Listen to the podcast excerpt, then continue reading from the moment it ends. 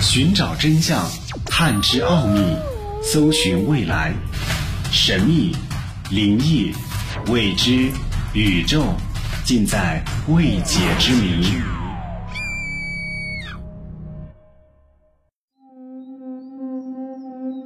欢迎收听《奥秘全接触之未解之谜》，我是小峰。一九六二年发生过一次美人鱼目击事件。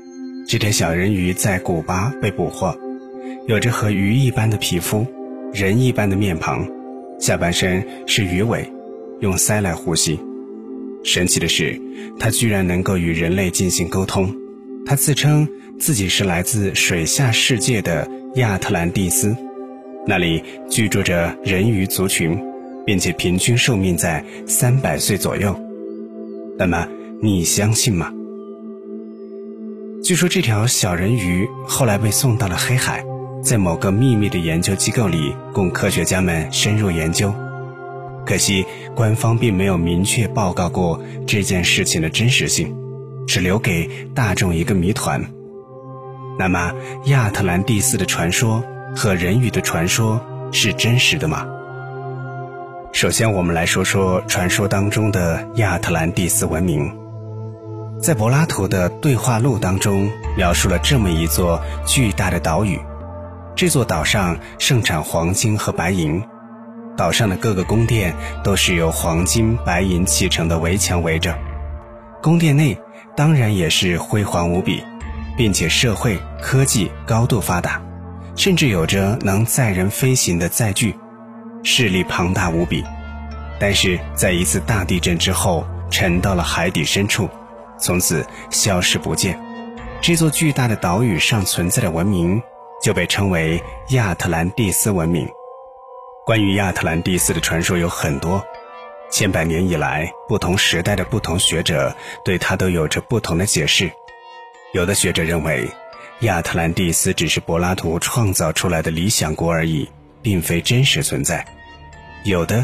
则认为亚特兰蒂斯不但真实存在，而且还是个非常先进的文明，城市规划非常完善，社会制度先进，贸易以及经济发达，并且有着匪夷所思的科技，例如能载人飞行的载具，还有能够吸收太阳光转变为能源的磁欧石，甚至还让人死而复生、返老还童，简直如同生活在天堂一般。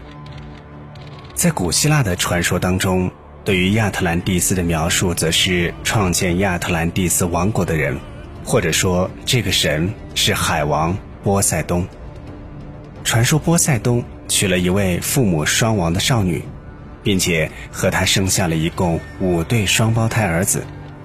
于是波塞冬就把亚特兰蒂斯划分为十个部分，让他的十个儿子分别治理。一开始，他的十个儿子各显神通，将城市治理得井井有条。但是，随着时间的推移，他的十个儿子沉迷于享乐之中，逐渐腐败堕落。众神之首的宙斯为了惩罚他们的堕落，就用地震和洪水来惩罚他们，将亚特兰蒂斯沉入海底。不过，这些只是一些传说。不过，这些传说和研究。一方面，因为现代科技越来越发达，人们越来越相信科技；另一方面，随着近代考古研究的发现，大多数人认为亚特兰蒂斯只是存在于传说当中，或者只是当时较为繁华的一座岛屿，并非像传说当中描述的如同天堂一般，所以对于大众的吸引力也没有那么热门。不过近些年，有一部电影又再一次。让大家对亚特兰蒂斯文明产生了兴趣，这部电影就是 DC 电影《海王》。不过，《海王》中描述亚特兰蒂斯的确是气势恢宏，令人惊叹。如果古代真的存在这样辉煌的文明，也算是历史的瑰宝。我们再来说说传说当中的美人鱼。如果说亚特兰蒂斯是古人对理想国的幻想，那么，美人鱼则是所有人对大海的幻想。关于美人鱼的传说，可比亚特兰蒂斯的传说多得多。说起美人鱼，第一个想到的可能是我们看到的安徒生童话故事《海的女儿》。《海的女儿》当中描述的可爱的人鱼公主深受大家的喜爱，甚至是许多小男孩们幻想成为王子的原因之一。而《海的女儿》当中描述的凄美的爱情故事也令人惋惜。甚至在丹麦的长堤公园，还有一座根据《海的女儿》当中描述的小美人鱼而铸造而成的铜像。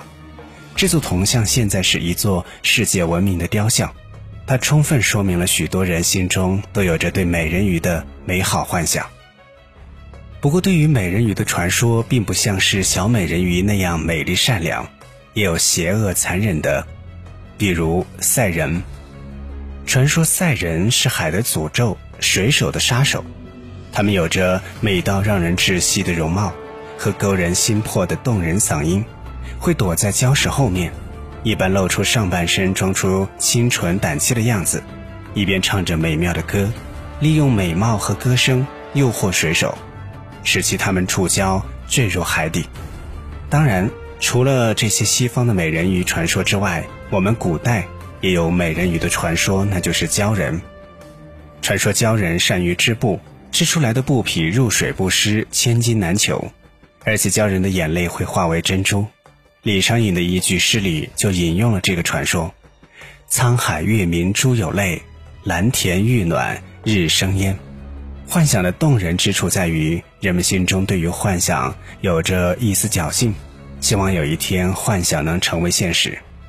从古至今，大家对美人鱼的幻想从来没有停止，而且有着许多美人鱼接触事件被爆出。当然，还有许多所谓真实的美人鱼的报道，例如在某海岸发现了一具万年以前的美人鱼化石，又例如在某国拍摄到了一个美人鱼从礁石上匆匆逃入海底的视频等等。有关美人鱼的影视作品也非常的多。许多人都相信，这个世界上真的有美人鱼的存在，就像许多人相信这个宇宙当中真的有外星人存在一样。那么，你认为亚特兰蒂斯文明和美人鱼的传说真实存在吗？奥秘全接触之未解之谜。想收听更多的节目录音，欢迎关注微信公众号“爱电台”的全拼。今天的节目就和你分享到这里，下期节目我们再会。